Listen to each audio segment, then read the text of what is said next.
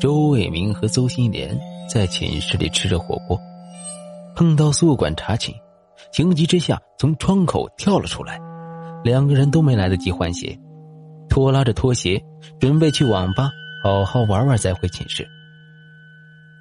周卫民边走边说：“ 真倒霉，我还没吃饱呢。”这时，前面的邹新莲突然停下来，抬起头说。魏明，你能碰到那个篮球框吗？周卫明说：“能啊，我不是给你演示过很多次了吗？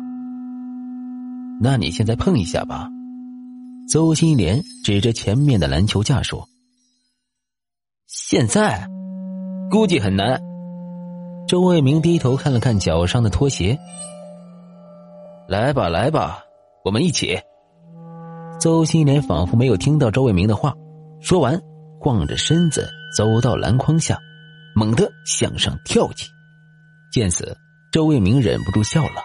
要知道，邹新年平时都很难碰到篮筐，更别说现在穿着拖鞋了。但他的笑容还没完全展开，就僵在了嘴角。邹新年跳起来后，身体没有落回地面，而是违背常理的缓缓向上漂浮起来。他慢慢的越过球架，直到脑袋卡在了球框里，才堪堪停了下来。邹新年艰难的低下头，惨白的脸上露出病态的笑容。嘿嘿，怎么样，我成功了？周卫明早已被眼前诡异的一幕惊得目瞪口呆，站在原地不知所措。邹新年本已苍白的脸上慢慢的布满血丝，接着，那血丝不断的伸缩胀大，转眼间，邹新年的头竟变得硕大无比。由于头胀大，邹新年掉在了篮球框上。这时，不知从哪里刮来一阵阴风，邹新年僵硬的身体竟如钟摆般随风摆动起来。随着身体摆动。邹新莲的脖子上出现了一道血痕，紧接着，那血痕慢慢的扩散，终于脖子不堪身体的重负断裂开来。无头尸体栽倒在了周卫明的面前，终于，恐惧击碎了周卫明最后一丝理智，他尖叫着逃走了。周卫明一口气跑到校外的一家店铺，看着店铺上面的几个大字，推门走了进去。是，救我！正在店内收拾东西的郑清贤看了他一眼，刚想说什么，突然眉头一皱，抄起身边的桃木剑，一把推开了周卫民。只见一道隐藏在黑夜中的瘦削身影猛地从门外扑了进来，郑清贤挥着桃木剑朝其劈去。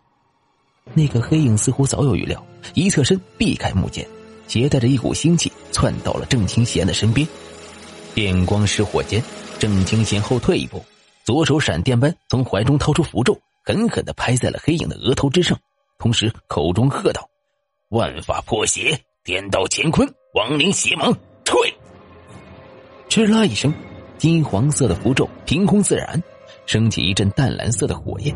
随着火焰升起，那个黑影不由得惨叫一声，连退数步，最终倒在了角落里，冷冷的注视着郑清贤。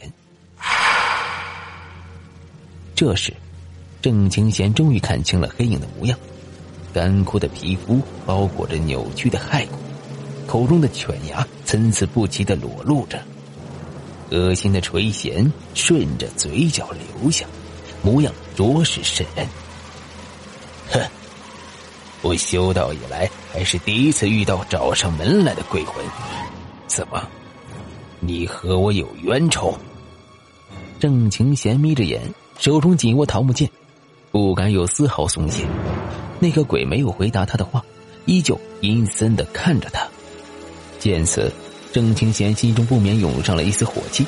他后退两步，反手从桌子里取出一条蜡白色的发鞭，喝道：“你别以为我修行这么多年就只有这么点手段，现在我就让你知道知道厉害。”说罢，郑清贤咬破手指。飞快的在发边上一划而过，随着鲜血浸染，白边竟在转眼间化为血红色。血边断魂魄，力略破断肠。话音一落，郑清贤便举着法鞭狠狠的朝那个鬼抽了过去。鬼魂慌乱之间，举起干枯的手臂抵挡，啪的一声，手背被抽到的地方顿时冒出一股黑烟。鬼魂吃痛，转身便要逃出屋子。郑清贤怎会这般轻易放他离开？法鞭朝他前进的方向猛抽过去，但他怎么也没想到，鬼魂逃跑不过是虚招。眼见法鞭袭来，那个鬼突然鬼叫一声，身形猛地一转，竟朝郑清贤袭了过来。这一切发生的太快，郑清贤只能眼睁睁的看着鬼魂撞在了自己的胸膛之上。砰的一声巨响，郑清贤被撞出了好几步。他半蹲在地。冷冷的盯着面前一脸狰狞的鬼魂，心有余悸的摸了摸胸前的紫玉宝甲，暗道：“多亏了这宝甲，否则刚刚那一下，自己必然会受重伤。”鬼魂见郑清贤没什么事，神色不由得更加扭曲，他不敢再战，转身一溜烟儿的冲出了房间。郑清贤站起身。转头看了看，吓得躲在一旁的周卫民，眉头皱得更紧了。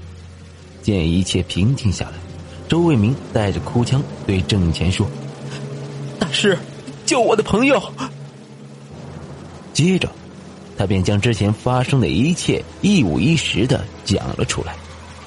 郑清贤听完周卫民的叙述，看着周卫民脚上那双醒目的红拖鞋，冷冷的说。你难道不知道午夜穿红拖鞋会把鬼魂引来吗？周卫民一听这话，顿时愣住了，反应过来后，急忙将拖鞋甩开，脸上满是惊恐。你是说，这双红拖鞋会招鬼？郑庭贤点了点头。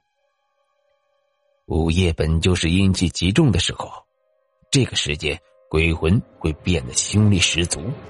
而他们想要伤人，必然会从最接近阴气的地方，也就是脚底攻入。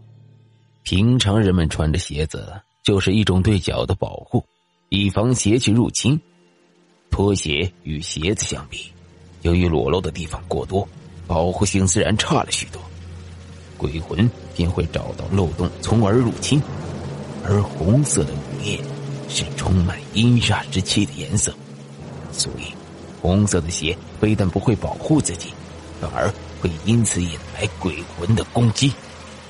你穿着这双红拖鞋来我这里，就是给我拖来的鞋。